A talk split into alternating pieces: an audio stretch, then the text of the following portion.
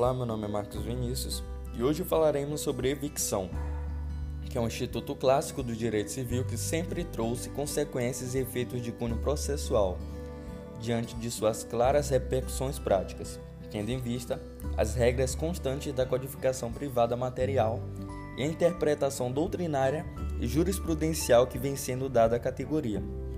A evicção ela pode ser conceituada como uma perda de decisão judicial ou de um ato administrativo que atribui a um terceiro.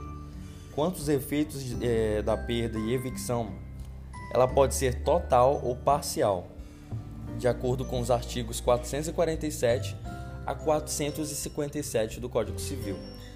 Pois bem, são, é, são parte da evicção elementos subjetivos. É fundamental para a compreensão do Instituto e de sua efetividade. É, temos o alienante, que é aquele que transfere é, a coisa viciada de forma onerosa, o evicto, que é aquele que perde a coisa adquirida, e o evictor, que tem a decisão ou a apreensão administrativa a seu favor.